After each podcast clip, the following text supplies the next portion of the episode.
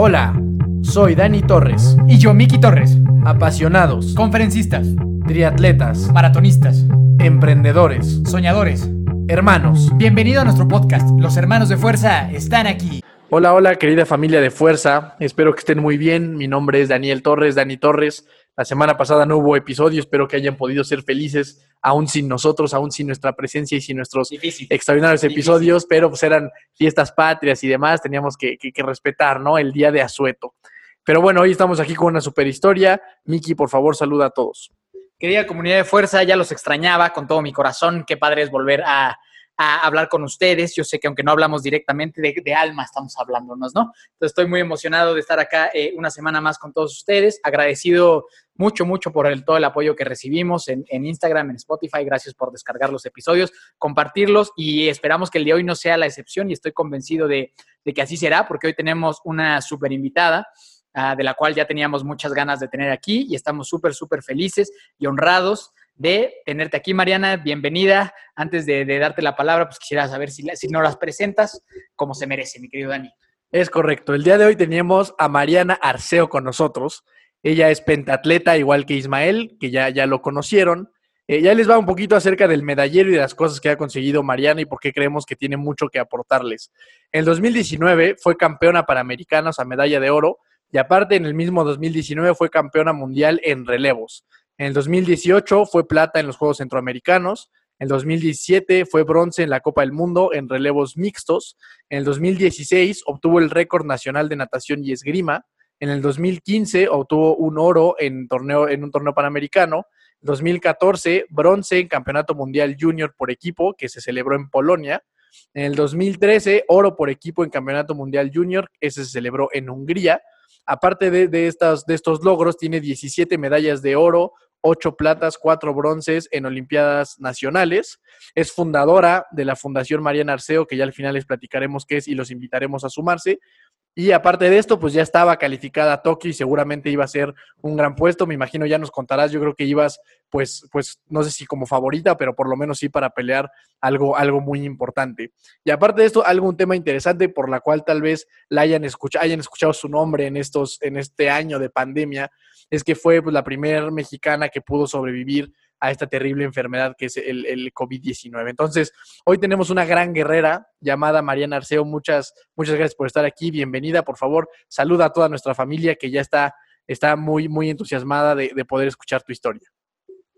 Pues muchas gracias, yo también estoy muy entusiasmada porque a mí nada me hace más feliz que poder cambiar eh, alguna vida de todos los que nos escuche, eh, pues modificarles un poquito la mentalidad que a veces tenemos dudosa eh, y pues cómo es que yo llegué que a- al éxito que he tenido hasta el momento. Creo que ser una mujer con dos historias que serán imborrables en la vida, tanto como de mi deporte como de mi país, es algo que no se logra de la noche a la mañana, así que eh, pues mi experiencia y todo me encanta compartirla porque sé que alguien puede absorber como una esponjita lo que les funciona y con eso pues eh, lograr eh, cambios en su vida que les va a, a llevar a un éxito. Pues bienvenida, está fantástica esa, esa mentalidad y qué, qué padre va a ser que escuchar de ti y que nos compartas justamente cómo has llegado a donde estás. Eh, normalmente nosotros iniciamos con una pequeña sección llamada preguntas de fuerza, que son preguntas muy, muy simples, sencillas, con las cuales tienes que responder lo más rápido posible. Entonces, ¿estás lista? Sí, Venga, ¿cuál es tu profesión? estilista y deportista, Fantástico. ¿Tu edad? 26 años, ¿Tu deporte favorito? pentatlón moderno. Y si tuvieras que escoger una de las disciplinas, ¿cuál sería? Uy. Ay, Carrera. ¿Ok? ¿Tienes algún equipo deportivo favorito que le vayas a algún equipo o no? Eh, me encanta ver los partidos de la selección mexicana. ¿Ok? Eh, ¿Tu película favorita? Eh, Spirit. ¿La del caballo? Sí. Ok, ok. Eh, ¿Qué tipo de, de música te gusta escuchar? Me gusta escuchar todo tipo de música. Actualmente estudio piano, ¿Ok? entonces ahorita estoy muy enfocada así como que en lo clásico. Ok, padrísimo. padrí- Oye, y para correr, que nos, que nos comentas que es una disciplina que te gusta mu- mucho, eh, ¿utilizas alguna música o te gusta correr sin nada? No, me gusta correr sin nada. ¿Ok? Una persona a la que admires. A, mis, a mi familia. ¿Ok? ¿Tu comida favorita? ¡Ay! Toda, la carne asada. Ok, la carne asada. ¿Tienes algún libro favorito? Mm, no, no tengo libro en específico, me gusta mucho escribir.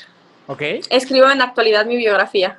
Ah, ok, padrísimo, está increíble. Seguramente va a estar increíble leerla algún día para que todos Sí. estén ahí, ahí al pendiente.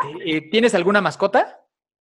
Sí, tengo dos. Eh, se llama Forrest, mi gato, y mi perro Snoopy, que también es mi todo. Órale, padrísimo. ¿Qué, qué raza es, es el perrito?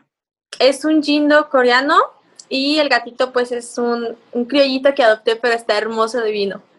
Padrísimo, padrísimo. Y por último, esta es una pregunta eh, curiosona que yo te quiero hacer personalmente porque yo soy muy fan de esto que te voy a preguntar. ¿Qué se siente ser de las pocas atletas que hay que son patrocinadas por Nike? Porque sé que no, no es algo tan sencillo y yo es una marca así que soy súper fan que cualquier cosa que sacan compro. Entonces, eh, quiero, quiero por favor que, que, me, que me compartas qué se siente y qué tan bonito ha de ser ser patrocinado por Nike. Uy, es como ganar Juegos Panamericanos, como ganar una medalla Juegos Olímpicos, ser parte de este grupo de atletas elite, es, fue todo mi sueño. Realmente eh, tenía opciones para escoger marcas eh, eh, en el momento y yo dije, yo no voy a escoger ninguna marca, yo no quiero tener ningún patrocinio, si no es únicamente Nike y bueno, pues se me hizo, se me, con, con base a resultados obviamente, ¿no? Pero espero pues eh, es una motivación para seguir eh, en este grupo, pues seguir teniendo resultados, así que pues seguiré activa mucho. Padrísimo, padrísimo. Vientos. Pues ya con esta introducción, Mariana, te damos una cordial bienvenida. Por favor, así cuéntanos, empieza a contarnos un poquito cómo, cómo fue tu vida de pequeña, o sea, en qué momento te empiezas a, a introducir a este deporte que, como lo platicábamos antes de salir al aire, pues no es tan popular, o sea, tiene, tiene cierta, eh, o sea, es muy curioso en qué momento un atleta se empieza a inclinar por el pentatlón moderno, ¿no? O sea, a diferencia de, no sé, alguien que quiere ser futbolista o a lo mejor quieres nadar o básquetbol, lo que sea, el pentatlón pues sí es algo bastante, bastante distinto. Entonces, cuéntanos un poquito cómo empieza este sueño, cuando eras chiquita, ¿te gustaba desde el principio el pentatlón y la, natación o, o, te fuiste metiendo poco a poco? ¿Cómo es tu historia, Mariana? Esto es tu espacio y pues bienvenida. Por favor, cuéntanos un poquito más.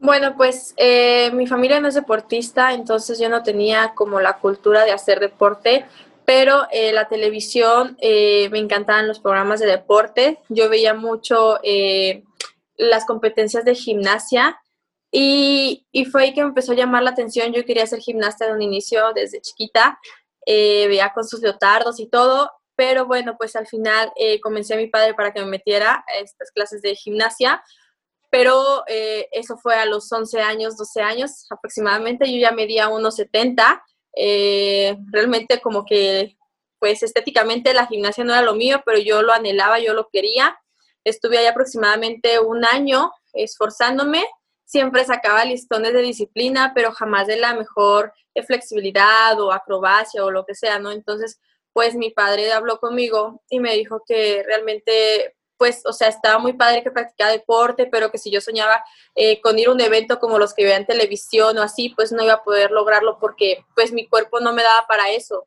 O sea, que mi mentalidad sí era muy fuerte y todo, pero mi cuerpo no me iba a dar. Entonces, obviamente, pues como niña chiquita, pues sí, sí lo tomas como, como un capricho de que no te quieres salir. No me costó mucho asimilar eso, pero al final mi padre pues me ayudó a que me metiera a clases de natación y ahí fue como que empecé a, a desarrollar eh, la natación y se me vieron cualidades, ¿no? Entonces empecé a competir así, competencias de, del mismo club, porque era un club privado, o sea, no era una escuela de alto rendimiento ni nada. Y en Jalisco hacen muchas visorías eh, en las albercas, en los parques y todo de cuáles son los chicos que tienen talento para pues explotarlo, ¿no? Por eso Jalisco yo creo que esa es su clave para sacar muchos talentos deportivos a nivel nacional, porque se toman el detalle pues de ir a, a estas, estas escuelas y todo. Entonces eh, fueron conmigo y me dijeron es que tienes mucha capacidad para natación, pero eh, tenemos también muchas aptitudes para correr y, y creemos que pues, o sea, tienes mente muy fuerte para, para dominar otras tres disciplinas. Entonces yo me quedé como, y me dicen, sí, es que es una disciplina que se llama pentatlón moderno, es eh, una disciplina que tiene pistolas, espadas, caballos, vas a nadar, vas a correr y pues puedes ser como una mujer maravilla, ¿no? Entonces fue ahí que dije, wow, sí, yo quiero intentar este deporte y eh, obviamente al inicio fue súper difícil porque pues obviamente no sabes nada de las disciplinas como el esgrima, el agarrar un arma y mucho menos subirte un caballo, ¿no? Entonces fui poco a poco deserté a los tres meses, no soporté la carga, tanto eh, del compromiso que, que tenía el estar todos los días ahí, la disciplina de todo, y el compromiso también, pues, este, bueno, más bien el compromiso, más bien tuve parte de bullying eh, de chiquita por la situación esta, como eh, menor de edad que yo era, y en esas épocas no se difundía tanto esto del bullying, entonces no sabía cómo asimilarlo, me salí, y ya después, pues, mis padres me ayudaron así como a madurar, a tomar un aire, y regresé a los siete meses, y, y soporté todo, ¿no? Y hasta la fecha pues sigo aquí ya en el deporte después de mucho camino y sé que todo eso que soporté, sé que todo eso que me dieron soporte mi familia pues ha logrado estas cosas históricas, este estilo de vida que amo. Oye, Mariana, ¿y cuántos, o cuántos años tenías en esto? Esa, sería la primera pregunta. Y la segunda, o sea, ¿en qué momento de, esta etapa en la que entras y sales y, y, empieza como a gustarte más este deporte, es que dices, o sea, este deporte va a ser más que mi hobby, o sea, porque es muy distinto, ¿no? O sea, si esto me gusta y me entretiene, pues lo voy a hacer de vez en cuando, pero en tu caso, pues tú optas por, por verlo como un estilo de vida y perseguir metas como Juegos Olímpicos y demás. Eh, ¿En qué momento se da esto? ¿O desde muy chiquita tú tenías eso en la cabeza? O sea, ¿en qué momento decidiste, yo de mi vida quiero ser una atleta olímpica y del nivel que eres, pues, actualmente? Bueno, en realidad eh, eso no pasó hasta el 2011. Yo tenía 14 eh, años cuando estuve, eh, cuando ingresé a esta disciplina. los primeros años pues fueron así, iba mejorando. Mi, mi objetivo era únicamente ser selección estatal, porque créeme que ser, ser selección Jalisco era muy difícil. Para mí en ese momento lo veía imposible. Después este, me fui por el siguiente paso, que era ser selección nacional de mi categoría y así me fui paulatinamente pero pues todavía no veía más allá. Obviamente sí, por decirlo te decía, ay, sí, yo quiero ir a Juegos Olímpicos, pero solamente lo decía, o sea, realmente no lo pensaba, no me visualizaba, no era consciente de lo que decía. Que sí lo decía, sí, pero no fui tan consciente hasta el 2011 que fui, em, que afortunadamente tuvimos como sede los Juegos Panamericanos y yo fui voluntaria ahí. Yo era una chica, de verdad me gustaría que que vieran fotos mías, era una chica gordita que realmente pues se hacía el deporte, hacía el pentatlón moderno, pero no lo hacía pues eh, enfocada hacia unos Juegos Panamericanos, Juegos Olímpicos, no. Entonces esos juegos fueron los que me abrieron como el panorama de que era una competencia internacional, de cómo la gente admiraba, eh, cómo la gente se tomaba videos o simplemente una competencia hacían que muchas personas se volvieran conscientes al ver eh, todo lo que tuvieron que perder para ganar, o sea, cosas así motivadoras que aún si se meten a YouTube o algo, pueden encontrar historias de deportistas de cuántas veces han caído para ganar. Y esas cosas yo quería que eh, en algún momento eh, personas pudieran ver mi historia de vida y motivarse así como yo me motivé. O sea, porque no solamente te motiva en siendo deportista, sino que siendo en eh, estando en cualquier profesión, eh, un video así te motivas, te pone la piel chinita, nunca te va a dejar poner la piel chinita porque es, es el camino de todo, de todo éxito, es el mismo camino, o sea, fracasar, fracasar, intentar, intentar hasta ganar. Entonces, fue de ahí en Juegos Panamericanos en donde pues me motivé. Eh, ese año, eh, faltaba un año para Juegos Olímpicos de Londres y yo estaba entrenando muy bien, realmente tenía mucho talento, no tenía como que la guía correcta, y meses antes de la clasificación a, para estar en selección eh, y clasificarme a Juegos Olímpicos de Londres, eh, tuve una caída del caballo en donde yo me esguincé tres vértebras del cuello y bueno, pues quedé fuera de todo el proceso de Londres. Eh, pero bueno, no me di por vencida, empecé otra vez de cero y, Oye, Mariana, perdón, que, te interrumpa, este, pero yo, o sea, estabas apuntándole ya ir a Londres, o sea, en cuestión de un año te pusiste las pilas cañoncísimo, te motivaste cañón, y en un año ya estabas pensando en que en una de esas pegaba y, dabas el brinco ahí a Londres. Sí, o sea, realmente, fíjate, hay una experiencia muy fuerte que esa no la platiqué, eso fue en el 2000, 2010, hubo una Copa del Mundo en México, podíamos entrar 12 eh, atletas, obviamente, pues yo tenía mucho talento, no no tenía como que la disciplina y yo iba a ir a esa competencia que clasifiqué. Y de verdad, o sea, un error de la vida es como sentirte algo que no, que no eres. En ese momento yo estaba chica y madura y decía, no, hombre, va a ser fácil ganar la competencia, yo puedo, yo todas las puedo, y llegué así con el, con el autoestima así súper arriba, pero sin nada de trabajo. O sea, y eso fue lo que ya cuando llego a la competencia y me dan una paliza en la esgrima, o sea, no podía tocar, o sea, no ganaba ni una, o sea, ni de, ni de broma ganaba una, ¿sabes? Entonces fue ahí como que me, me dieron mi estate quieto y fue como que empecé a trabajar ahora sí, ¿no? Porque igual nacionalmente, pues ya era como que buena en esgrima, ya era pues la que casi siempre ganaba la esgrima y así, pero es muy diferente algo nacional a algo ya internacional. Entonces sí, hay que, hay que saber cómo equilibrar eh, y compararnos. O sea, tienes que trabajar para poder eh, llegar a ese top donde tú quieres. Y yo desde chiquita lo quería hacer. Esto va para las personas que nos escuchen, que son menores de edad, que no quieran adelantarse etapas, porque yo lo, yo lo hice y de verdad fue una frustración que me costó años sacar esa frustración. Y entonces hay que, hay que ser también los entrenadores que están escuchándonos y todo eso, hay que mentalizar a, a los atletas de que no a la primera van a llegar y lo van a lograr, que, que sean conscientes, pues, o sea, de no avanzar etapas.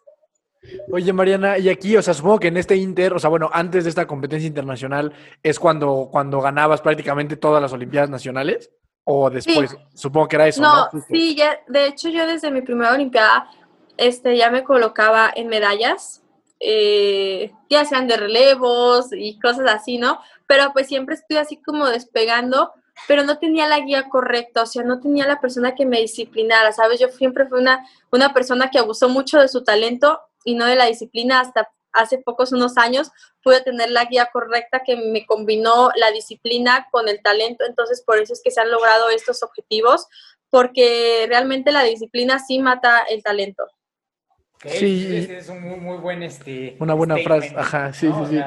y, o sea, que al principio literal, pues te la estabas aventando, pues porque, o sea, naturalmente eres buena y eso te daba para competir como local y nacionalmente, ¿no? Y pensabas que, que, competir internacionalmente iba a ser exactamente lo mismo, ¿no? O sea, como que yo ya me la sé y aquí les voy a dar sus, sus, lecciones a todos y, llegas, y llegaste y te pararon en seco. Así es, porque nadie me avisó, o sea, nadie me previno de eso, o sea, nadie me dijo, oye, calmada, o sea, tienes que ir paso por paso, no te ilusiones, ¿sabes?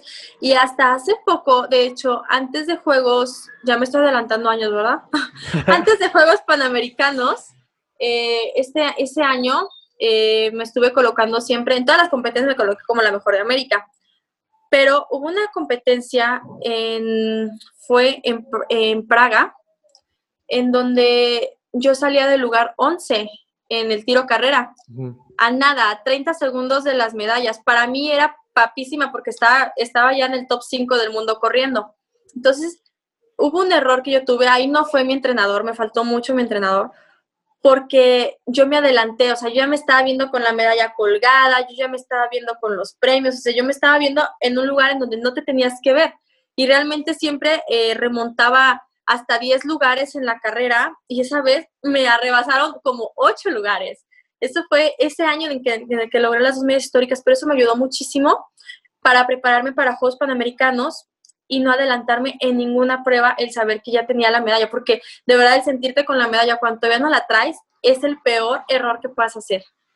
Sí, eso está súper interesante, qué bueno que lo mencionas. Yo creo que nuestra, o sea, nuestra generación tiene un tema muy, muy delicado que es la impaciencia. O sea, creo que tanto, o sea, toda esta generación, o sea, tanto la tuya, la de mi hermano y la mía, que son cercanas, pues tenemos un tema de ser muy impacientes y de querer que las cosas se nos den. Pues ya, o sea, si ya gané, como lo, lo que dices que te pasó a ti, ¿no? o sea, ya gané todo lo nacional, pues seguramente ya el siguiente gano internacional, y luego olímpicos y luego ya soy a mejor del mundo, ¿no? Siento que tenemos un tema ahí de impaciencia.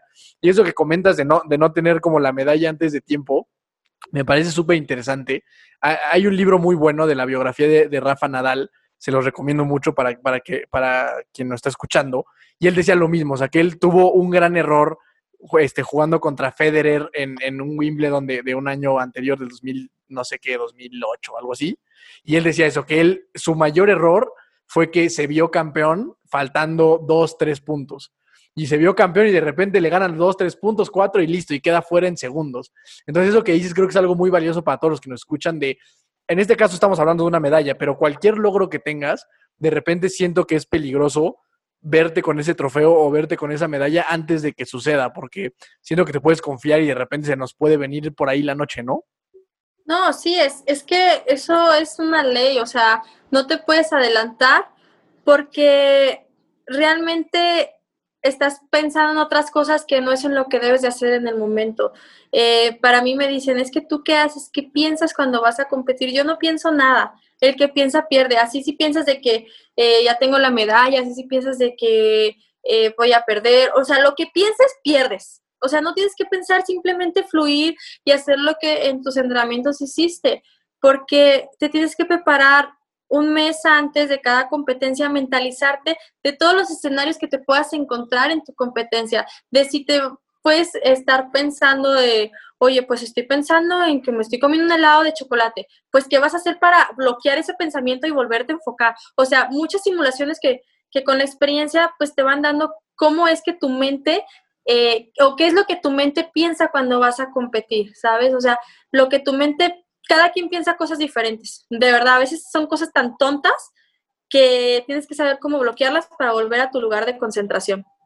Oye, Mariana, justamente hablando de este tema que a mí se me hace súper, súper importante, ¿cómo le hiciste tú? Porque yo creo que para la mayoría de las personas, o sea, la mayoría de las personas pierden ahí, pierden en la cabeza, o sea, la, la realidad es esa, ¿no? Y que creo que a veces el enemigo más complicado son esas, es esa mente que después nos genera emociones y después acaba afectando nuestro actuar, ¿no? Entonces, ¿cuál ha sido como que lo que a ti te ha servido, que, que me encantaría ver si nos puedes regalar uno que otro tip para las personas? Porque esto puede aplicar, como dicen, para medallas, pero también para tus estudios, tu trabajo, tu negocio, tu familia, para muchas cosas, ¿no? O sea, ¿cómo has logrado tú moldear esta mentalidad justamente para poder vencer este tipo de pensamientos que, como tú dices, tanto los exageradamente positivos como ya gané, como el negativo de yo hacerme chico, pues me van a llevar a muy probablemente a fracasar.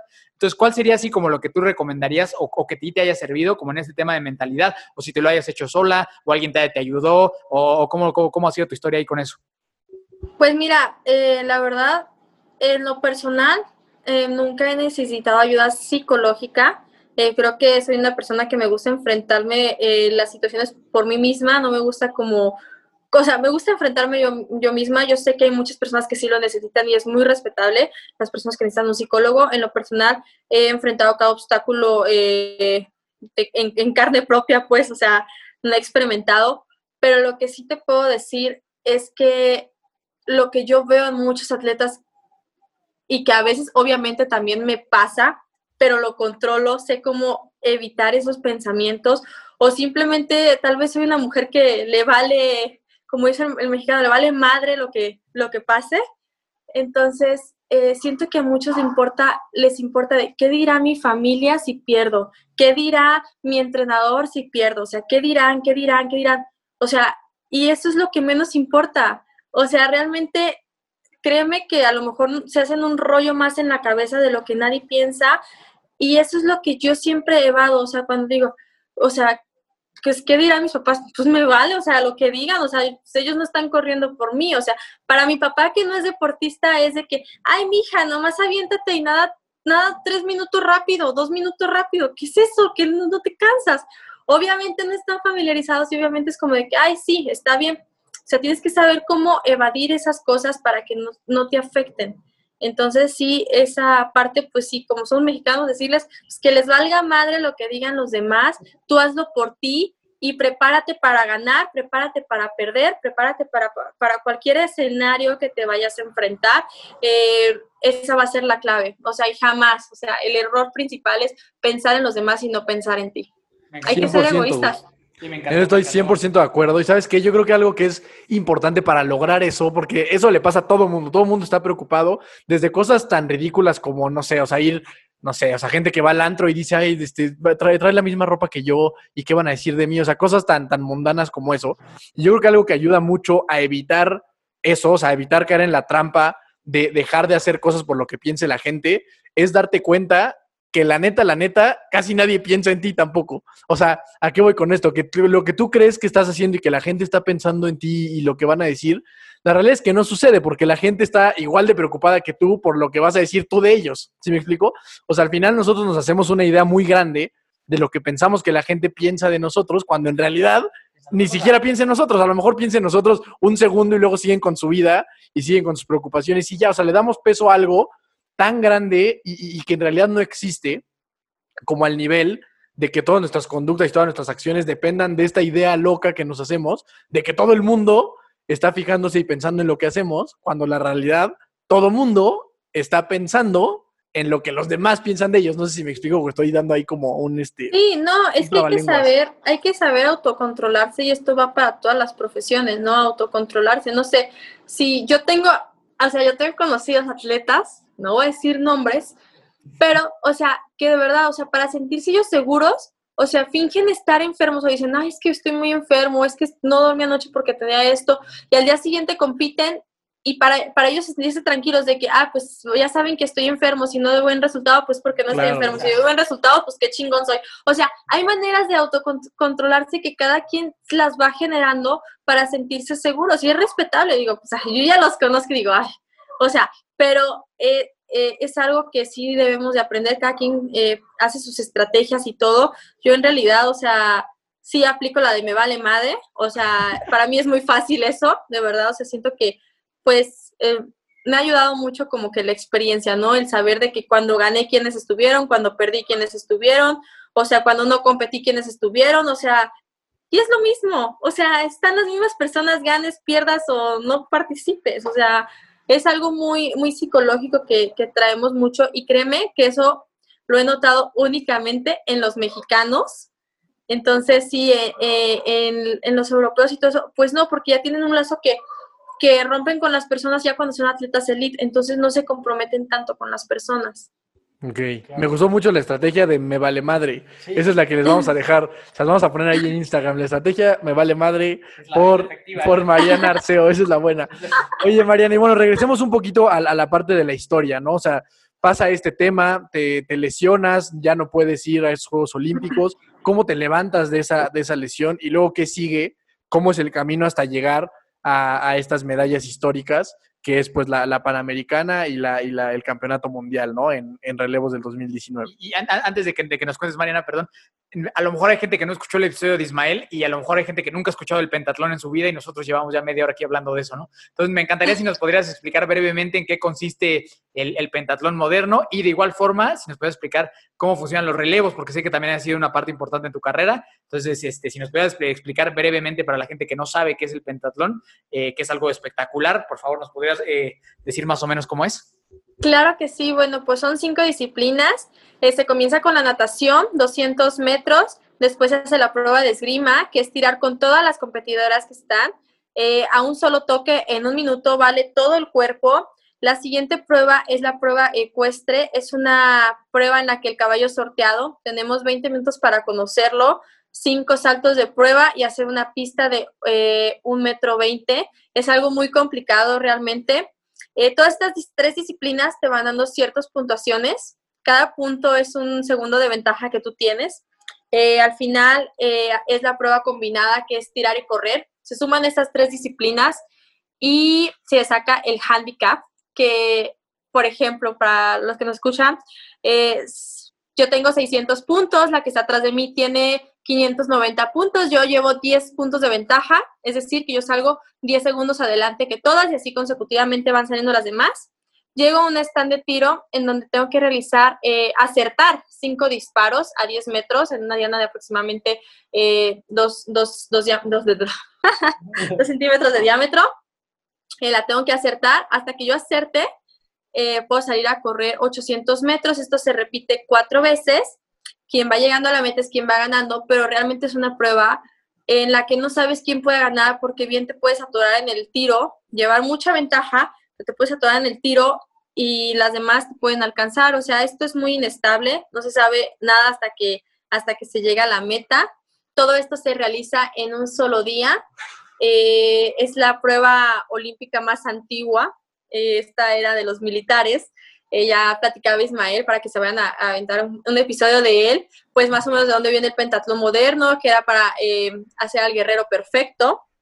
Y bueno, pues la verdad es que yo sigo, yo sigo trabajando para ser una guerrera perfecta. Literal, literal es el Capitán América y la Mujer Maravilla, o sea, literal ese sería, ¿no? No, y está increíble, de verdad que todos los que están escuchando vayan a buscar alguna competencia en YouTube o en el canal de los Juegos Olímpicos. Está súper, es súper intenso. O sea, yo hasta antes de conocer el deporte, como que decía, bueno, ¿de qué se tratará esto? Y ya que empecé a ver competencias, neta, es súper emocionante justo por lo que dices, porque de repente rebasan al primer lugar porque no le atina a los disparos y luego, y luego vuelve a rebasar porque corre más rápido y luego se vuelve a quedar. O sea, es algo, es súper emocionante y súper divertido, la verdad. Sí, no, y aparte yo siempre lo hago de emoción, ¿eh? O sea, no se pueden perder mis competencias que de repente ahí tiro una súper bien, de repente a veces me falla, de repente la gente ya está estresada y de repente gano. Entonces, esto es muy divertido, o sea, obviamente cuando estás compitiendo, pues los nervios están de punta, ¿no? No, no te puedo negar eso, ¿no? El saber de que ya estoy tirando y la, mi contrincante salió antes que yo y ahora la tengo que alcanzar corriendo y ya estás cansado, o sea, hay muchos, muchos factores que se tienen que dominar eh, que el caballo te puede tocar un caballo que, eliminó a la, a jinete anterior y tú te tienes que enfrentar con ese caballo y, ver si sí lo vas a lograr, si no lo vas a lograr. Es todo un arte del deporte.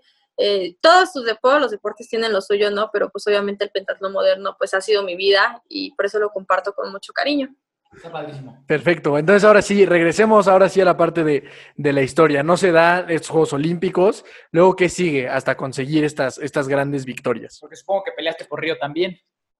Sí, sí, sí, sí. Pues mira, terminó Londres, eh, yo me preparé, estuve como mi objetivo era estar en selección nacional de mi categoría y 2013-2014, como ya mencionaste, gané medalla en los dos campeonatos mundiales de categoría, que fue oro en Hungría y bronce en Polonia. En Polonia.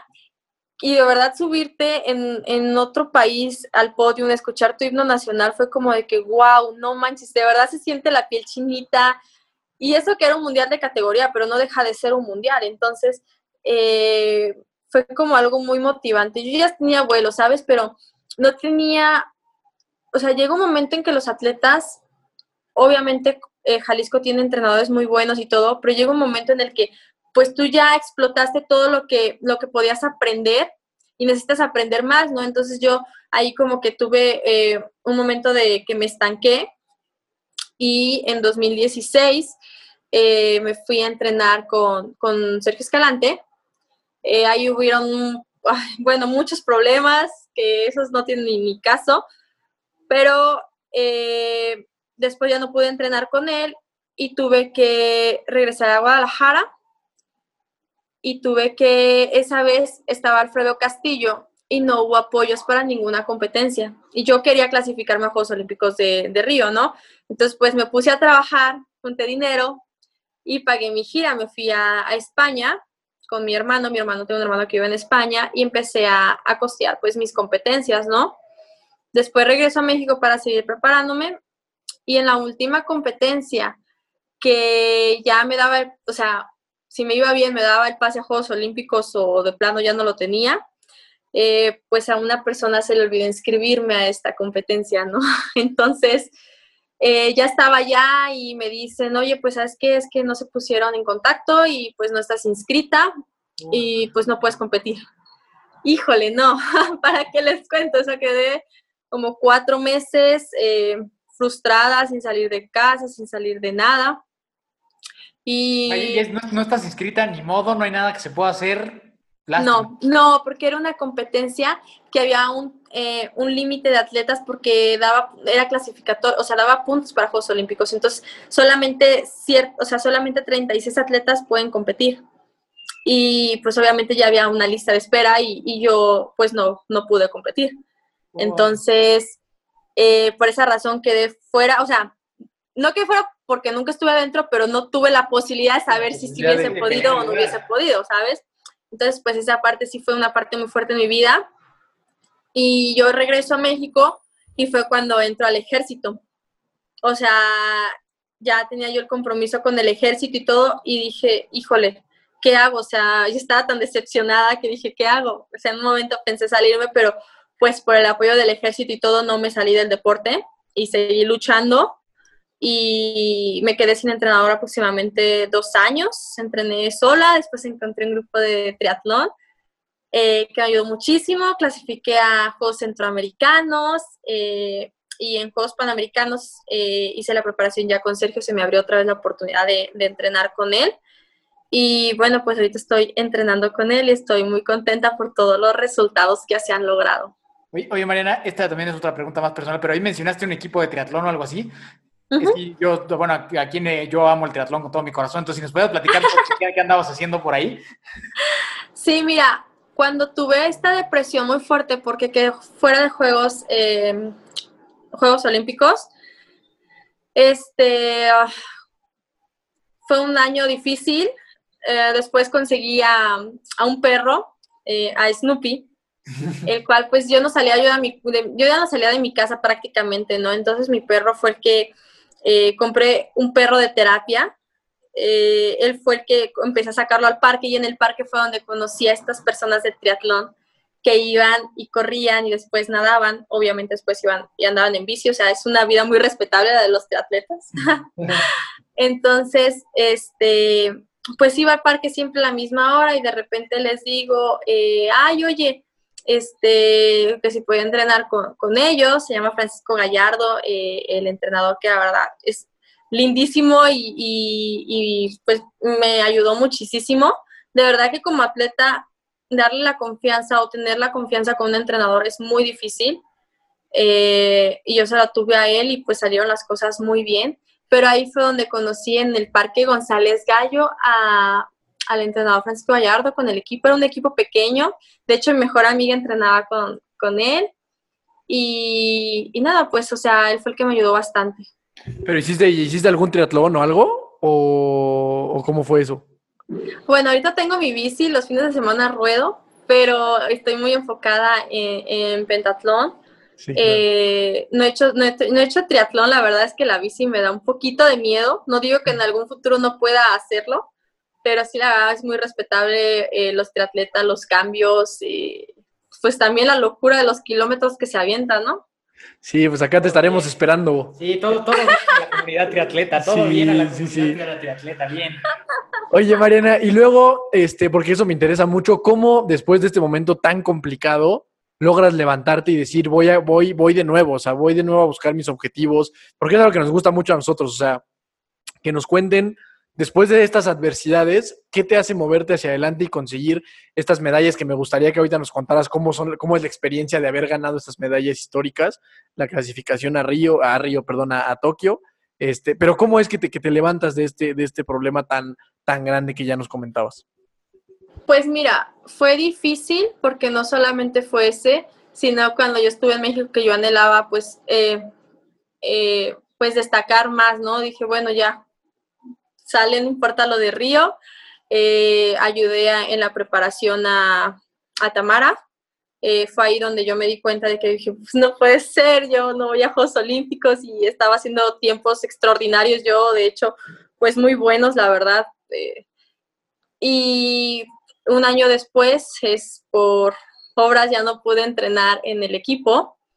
Y, y fue algo muy fuerte también, ¿no? El saber de que, híjole, yo apoyé y todo y ahora ya no, o sea, fue como algo muy fuerte para mí. Y me regresé a Jalisco, entrené con Panchito, con, Francisco, y de verdad creo que la responsabilidad de la responsabilidad de, de, estar en el ejército mexicano fue algo, es algo, es un compromiso muy serio el que tienes, ¿no? O sea, porque ya no solamente eres tú y, y ya, ahí sí, ahí sí dependes de alguien, alguien te está apoyando, o sea, realmente tienes un sueldo con una responsabilidad que es dar resultados internacionales. Entonces, pues yo me comprometí muchísimo y todas las cosas malas que me llegaban a pasar las transformé a algo positivo. De verdad que en estos momentos, si tú me dices, ¿a quién le agradeces todo? Pues yo le agradezco a las personas que me hicieron tanto daño, a las personas que me apoyaron en todo momento, porque todo eso me llevó hasta donde estoy de verdad todo hay que saberlo fusionar, todas las cosas negativas, que obviamente hay muchas en la vida, y las cosas positivas, o sea, triplicarlas y combinarlas y con eso de verdad salen los resultados y esperar a que llegue nuestro momento, ¿no? O sea, eh, la vida da mil vueltas y nunca hay que pisar el de abajo porque no sabes cuándo el de abajo va a estar más arriba que tú.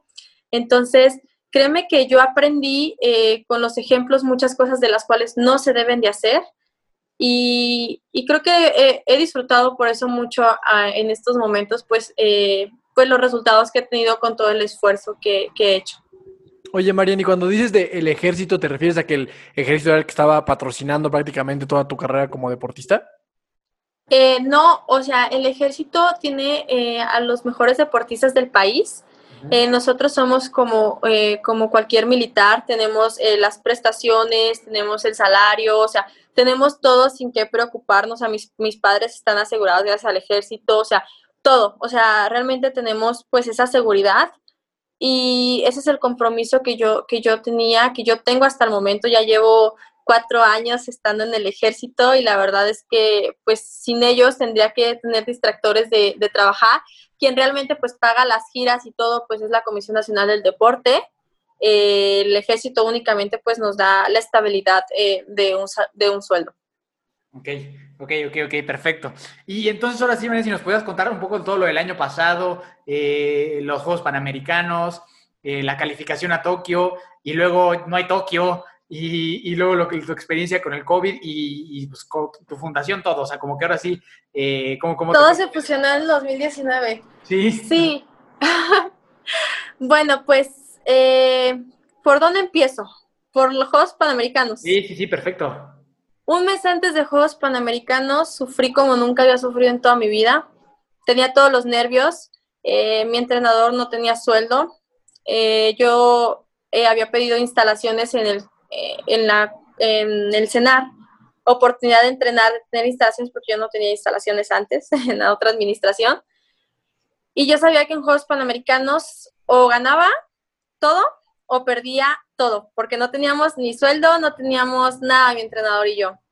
Entonces ese mes eh, mi equipo, eh, que es pequeño, somos, éramos cuatro atletas y mi entrenador, este, me apoyaron muchísimo, realmente me aguantaron porque va, a veces uno como atleta está de un humor eh, insoportable por la presión, porque es obvio que tienes presión.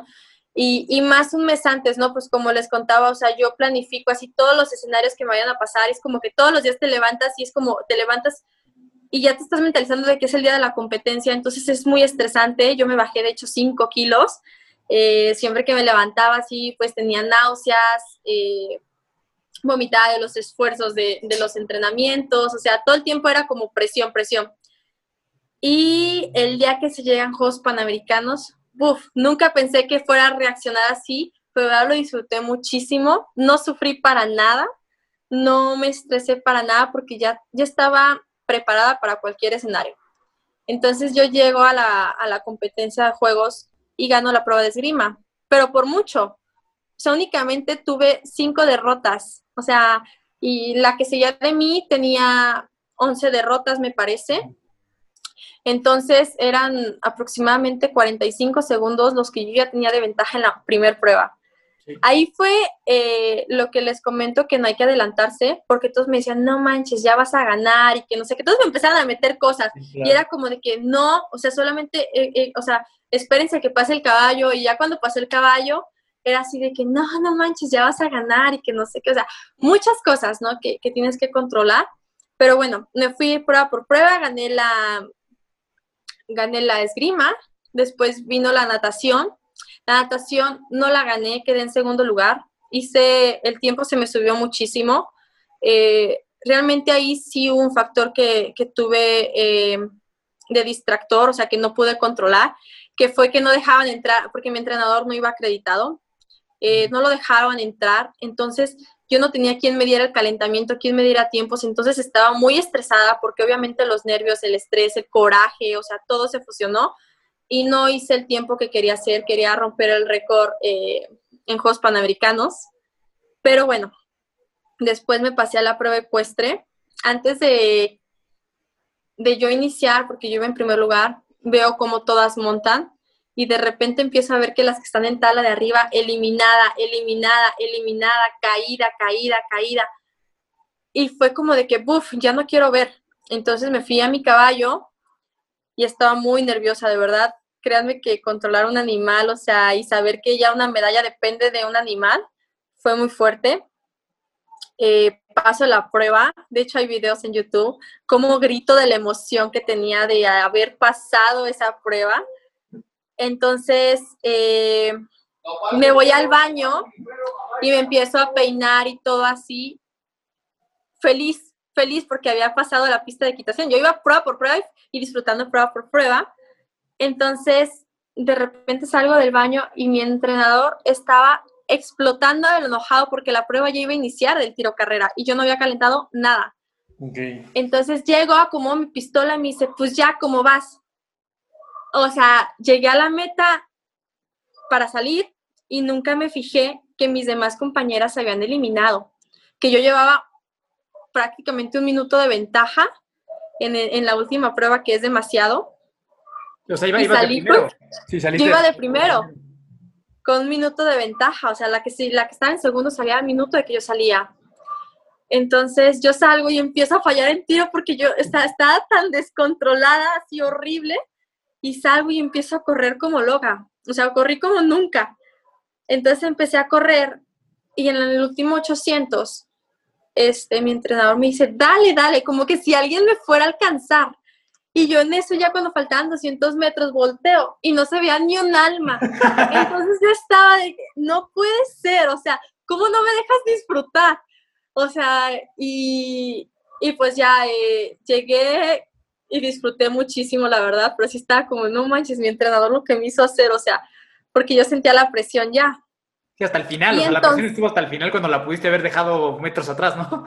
Así es, y de hecho, obviamente no se comparan eh, las competencias, porque cada competencia tiene eh, competidores diferentes en las pruebas de esgrima y cosas así, pero lo que yo me di cuenta y la realidad es que yo hice una puntuación que con la puntuación que yo hice en Juegos Panamericanos hubiese ganado Juegos Olímpicos de Río. Entonces, yo ya puedo hacer una puntuación alta y es lo que te quedas con esas cosas buenas en tu cabeza. Oye, yo hice una puntuación que es la segunda mejor eh, que ha habido en la historia. Ok. Entonces... Para competir durísimo. Ajá, entonces dije, no, pues, o sea, ya te quedas con ese chip en la cabeza y con ese chip trabajo últimamente. Después viene, eh, regreso a, México y no pude disfrutar el que había ganado. O sea, no pude disfrutar que había ganado la medalla, que era histórica, que tenía mi pase a Juegos Olímpicos, porque al mes siguiente tenía el campeonato mundial y tenía que tener como, o sea, estaba tan nerviosa para mí para esa competencia, porque no manches, van a decir que pues fue una chiripa en Juegos Panamericanos. A mí me pasó lo que dices que nos pasa, que yo también digo que nos pasa, y de repente dije, no, ya, va y no pasa nada, trabajé. Y yo iba enfocada para la prueba individual del campeonato mundial. Pero eh, una noche antes me dice mi entrenador, oye, este, pues se acordó con la federación que tú vas a hacer el relevo de género. Y yo jamás en la vida había hecho relevo de género. O sea, tip, a mí no me gusta hacer relevos. Y no sé, o sea, y, se y nos han salido muy bien los relevos, la verdad. O sea, han traído muy buenos resultados. Pero yo me puse súper histérica de que yo no quiero, yo quiero ir al individual, o sea, yo quiero pelear por una medalla individual. Y bueno, total, eh, mi entrenador me dice, no, imagínate que llegar hasta ganar, ya vas a poder meter a tu perro al cenar, eh, te van a dar permiso. Y yo así, ¿de verdad? Y pues eso fue lo que me motivó, de verdad. O sea, eso fue lo que me motivó, saber de que si ganaba, iba a llegar con Ana y le iba a decir, oye, Ana, este, ¿me dejas meter a mi perro? Que obvio no pasó, ¿verdad? Pero en ese momento, pues yo me entusiasmé muchísimo e hice una mejor competencia que en Juegos Panamericanos. O sea, de verdad, no me recuerdo bien. Creo que solo, solo tuve dos derrotas en esgrima, nadé muy bien, corrí muy bien y pues mi, mi, relevo también hizo las cosas muy bien. ¿Cómo funciona el relevo? Ah, exacto. Cada quien hace la mitad. Eh, yo nado 100 metros, ah, mi relevo nada 100 metros. Eh, en la prueba de esgrima, yo soy la competidora A y ella la B. Entonces, eh, cada quien hace su estrategia, ¿no? Pone su A y a su B, y yo tiro con todas las que sean A, y ella tira con todas las que sean B. En la prueba ecuestre, eh, reducen los obstáculos, es decir, ya no son 15, son 8 obstáculos y ella tiene su caballo, yo tengo mi caballo. En unas competencias que estén cadentes de caballos, pues solamente nos dan uno y, con ese tienes que hacer el cambio rápido y, pasar la pista. Y la prueba de combinada, pues es tirar eh, dos veces cada una y correr dos 800 cada una. Ok, perfecto, súper. Ok. Sí, sí. Y luego de entonces, ajá, venga, venga, sí. Pues, pues ya llego a la competencia, nos sale todo bien, gané y dije, wow, no lo podía creer de verdad. O sea, creo que no, se compara a ganar una medalla en un mundial eh, de categoría que un mundial de primera fuerza. O sea, era como de, wow, estoy arriba de, de las alemanas, estoy arriba de las rusas, de las húngaras, o sea, estoy arriba de todas, wow. O sea, lo logré, ¿sabes? Entonces fue algo pues que nunca voy a olvidar porque esa competencia me costó mucho mentalmente. Eh, creo que llegar fue difícil a Juegos Panamericanos, pero sostener eh, y la participación en el Campeonato Mundial fue algo muy fuerte, que ahí sí, en ese momento sí, la cabeza sí me daba mil vueltas y tenía muchos miedos, porque obviamente pues quieres mantener lo que ya, ya tanto trabajo te costó. No, está, está buenísimo. Y, y, ahora, Mariana, o sea, viene esta parte, o sea, ganas, consigues tus objetivos. Yo platicaba con la familia y demás antes de que te invitáramos al, al programa, que dices que es que Mariana es una chava que iba todo muy bien, o sea, le iba saliendo todo súper bien, tiempazos, ganando, calificada a, a Río, a Río, ¿por qué digo Río? A Tokio. Este, y luego llega este extraordinario 2020, ¿no? Y, sí, bueno. Y yo, yo, yo, lo digo que ya, o sea, es, o sea, Mariana era una chava que iba todo tan bien, y de repente no solo es que, que, dejan de haber Juegos Olímpicos para los que tanto habías peleado, sino que viene esta enfermedad también. O sea, vienen tantas cosas que otra vez tienes que enfrentar y que otra vez le tienes que echar esta, esta mentalidad de guerrera. Cuéntanos un poquito cómo es esa parte. O sea, después de un 2019 tan bueno y con unas expectativas tan altas de lo que podía ser el 2020, pues viene el 2020 y nos dice, no, pues ¿qué crees que, que tampoco? Entonces, ¿cómo, ¿cómo lidias con esto y cómo logras avanzar? Pues mira, después del campeonato mundial, me fui inmediatamente esa misma semana a Polonia, iba a competir eh, y llego y empiezo a tomar, bueno, en Polonia se da mucho el té negro, empiezo a tomar porque me encanta té negro. No, pues en la noche me empezó a dar un dolor terrible, terrible, terrible, el cual pues eh, al final tuve que regresar a México porque no me lo podían controlar. Me sacaron 32 piedras de los riñones para que vean que todo tiene consecuencias, el no hidratarse. La verdad es que no me hidrataba para lo que entrenaba. Y me hicieron una cirugía, me la sacaron. La cirugía se complicó, pues eh, no sé, mi cuerpo fue muy delicado, nunca había estado yo en un hospital. Entonces, eh, todo esto te lo platico porque mi preparación hacia Juegos Olímpicos se demoró mes y medio o sea, yo tenía que empezar un mes y medio antes y tuve que esperarme porque ¿verdad? yo me metí al agua y quería estirar para nadar y, y de verdad el dolor de, de en el vientre eh, no me dejaba. Entonces, pues empecé un mes tarde y ya me empecé a preparar otra vez. Empezaron dos competencias en las cuales pues no me fue bien porque yo apenas estaba como volviendo a, a la normalidad. Y en eso yo ya estaba en España entrenando, nos decidimos irnos a España y, e íbamos a ir eh, a varios eh, campamentos, ¿no? Ya no íbamos a regresar a México hasta después de Juegos Olímpicos por estrategia. Y resulta pues que en España empieza como, cuando nosotros llegamos estaba el foco rojo en Italia, o sea, realmente en España no había nada. De repente se empezó a escuchar que en España, pero yo estaba en un complejo deportivo así súper aislado que dije, no manches, pues aquí no llega nada, obvio y de repente nos dicen, oiga, no, pues que hay un caso positivo en el, en el centro deportivo. Y, y para esto ya habían cancelado, ese mismo día cancelaron la, eh, la competencia que era a una semana. Entonces yo me dio depresión porque estaba entrando muy fuerte. O sea, realmente a mí me dolía el cuerpo. Yo tenía síntomas de COVID que no distinguí porque pensaba que eran las fuertes cargas que ya estaba teniendo, eh, que era dolor de cuerpo, eh, dolor de estómago, cosas así, ¿no? Entonces, eh, cuando dan esta noticia, como que me di para abajo, mmm, tuvimos que conseguir un hotel y al día siguiente volábamos para México, pero fue de un día para otro en el que yo ya cuando estábamos en el aeropuerto, yo ya no puedo, o sea, una noche antes empecé a toser sangre y eso se nos hizo muy sospechoso. Mi doctor pensaba que era una gastroenteritis, porque pues realmente pues todo el mundo desconocía esto del COVID, ¿no? Claro. Entonces ya estaba en el aeropuerto y yo no podía estar de pie dos minutos. O sea, yo tenía, o sea, me acosté en el piso del aeropuerto porque de verdad no podía estar de pie. Y cuando llego a México, pues inmediatamente me llevan al hospital y efectivamente pues se dan cuenta que tenía una neumonía muy avanzada.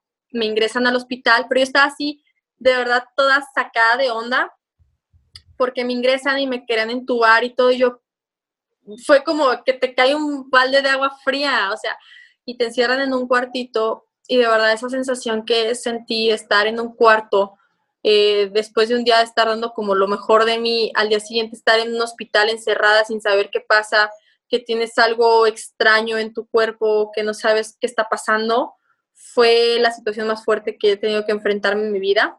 El miedo más fuerte, el saber de que pues estás sanada de, de estás a una raya pues de, de la otra vida y de esta vida, ¿no? Entonces fue muy difícil desconectarme, o sea, saber que mi familia no estaba, o sea, fue como algo que yo sé que muchos, eh, muchos han estado viviendo estas situaciones, ¿no? De que un familiar está en el hospital o ellos lo enfrentaron y, y pues es normal el miedo, ¿no?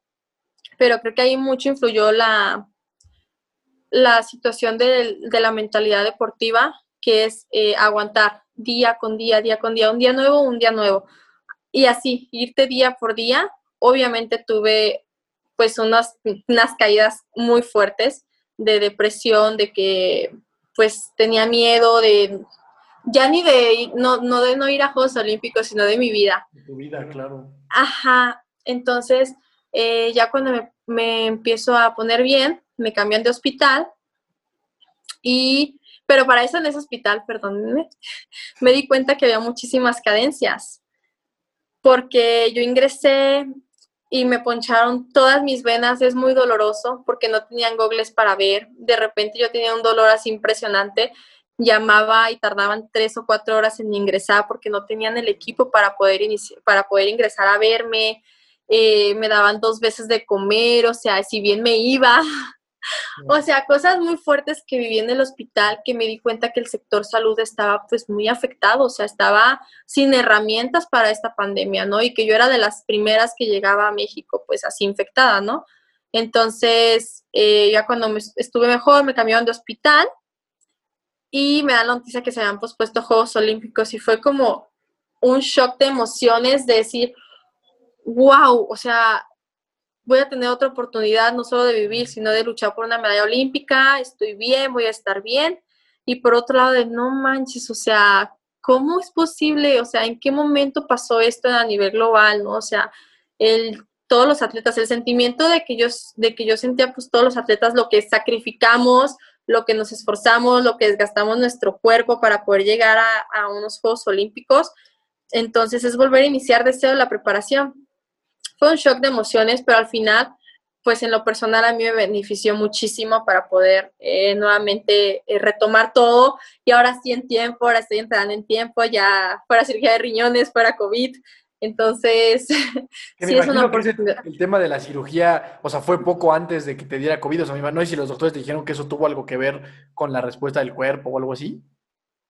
No, no, seguramente eh, fue por las altas cargas y yo tenía las defensas eh, pues bajas, además de que en, España estaba haciendo frío y yo salía de entrenar con la calefacción está caliente y salía al aire frío, pues yo nunca me imaginé que yo una neumonía pudiera tener, ¿no? O sea, hay que cuidarse, no importa la edad que tengamos, o sea, cualquiera nos puede dar una neumonía o cosas así, ¿no? Entonces sí, sí fue esa parte la que me afectó mucho.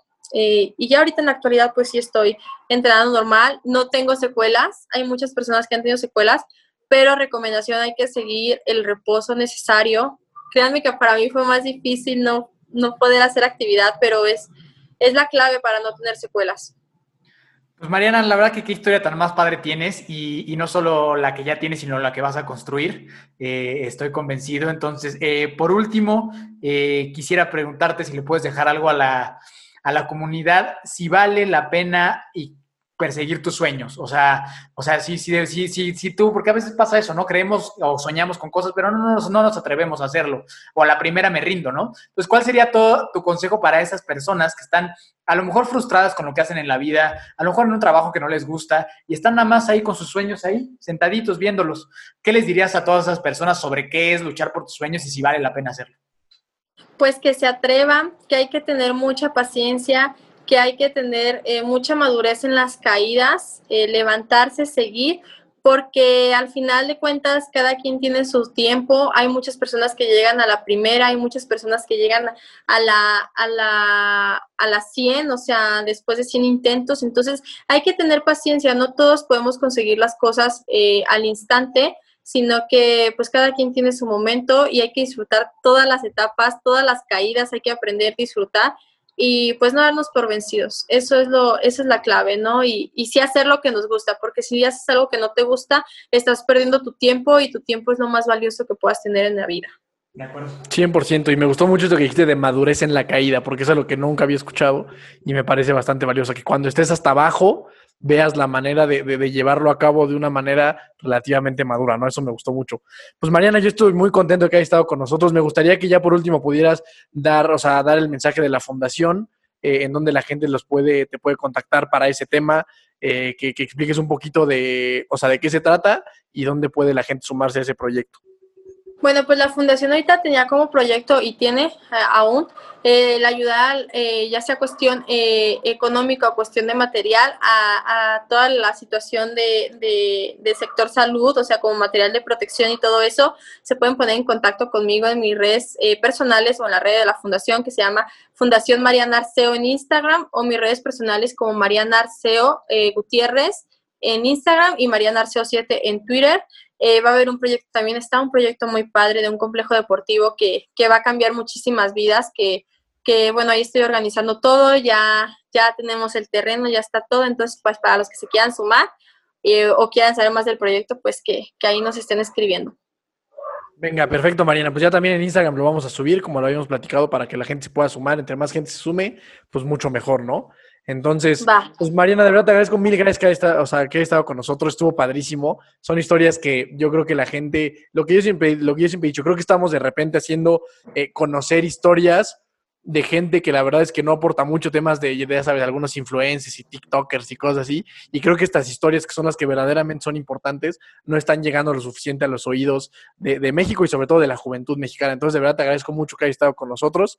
Eh, mi nombre es Daniel Torres. Dani Torres, ya me conocen, yo me despido. Ahí me pueden buscar en Instagram, Twitter, TikTok, Facebook, ahí en todas partes, ahí estamos. Mañana de Te verdad. Voy a buscar en TikTok. gracias. Busca, búscame en TikTok, ahí doy, ahí doy consejos de, emprendimiento y cosas así, ahí búscame. baila. Y, me, pongo a hacer mis bailes. Ah, bueno. No, no, no, no bailo, ahí ando, ahí tratando de agregarle valor a las personas. Pero bueno, Mariana, de verdad, mil gracias. Mil gracias por estar aquí, lo agradezco mucho. Y pues nada, esperemos que, que te podamos ver el siguiente año persiguiendo la medalla en Tokio. Sí sería el siguiente año, ¿no? Así es, sí, ya compito el 6 de agosto del siguiente año. Pues apartadísima esa fecha ya para todos, 6 de agosto del 2021, porque seguramente eh, vendrán alegrías para ti y para el país y para todos nosotros. Este, de verdad, Mariana, mil, mil gracias. Concuerdo con todo lo que, lo que te ha dicho mi, mi hermano. De verdad es que después de escuchar tu, tu historia, para mí, es, si, si, existiera la Mujer Maravilla, pues serías tú, con toda esta mentalidad, esta fuerza de carrera que tienes y este deporte tan maravilloso que haces, ¿no?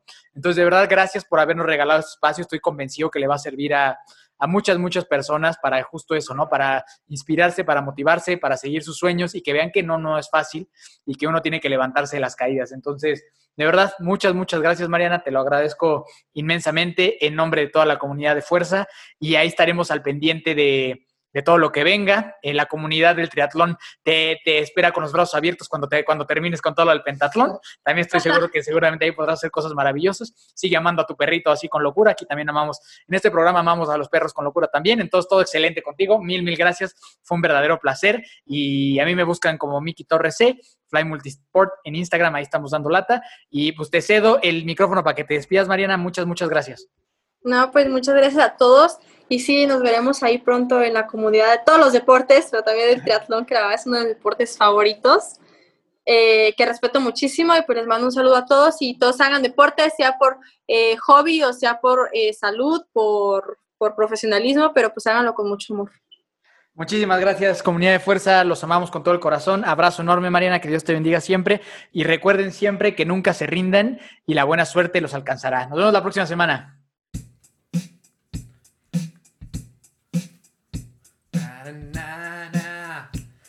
na na na na. Hey hey hey. Bye.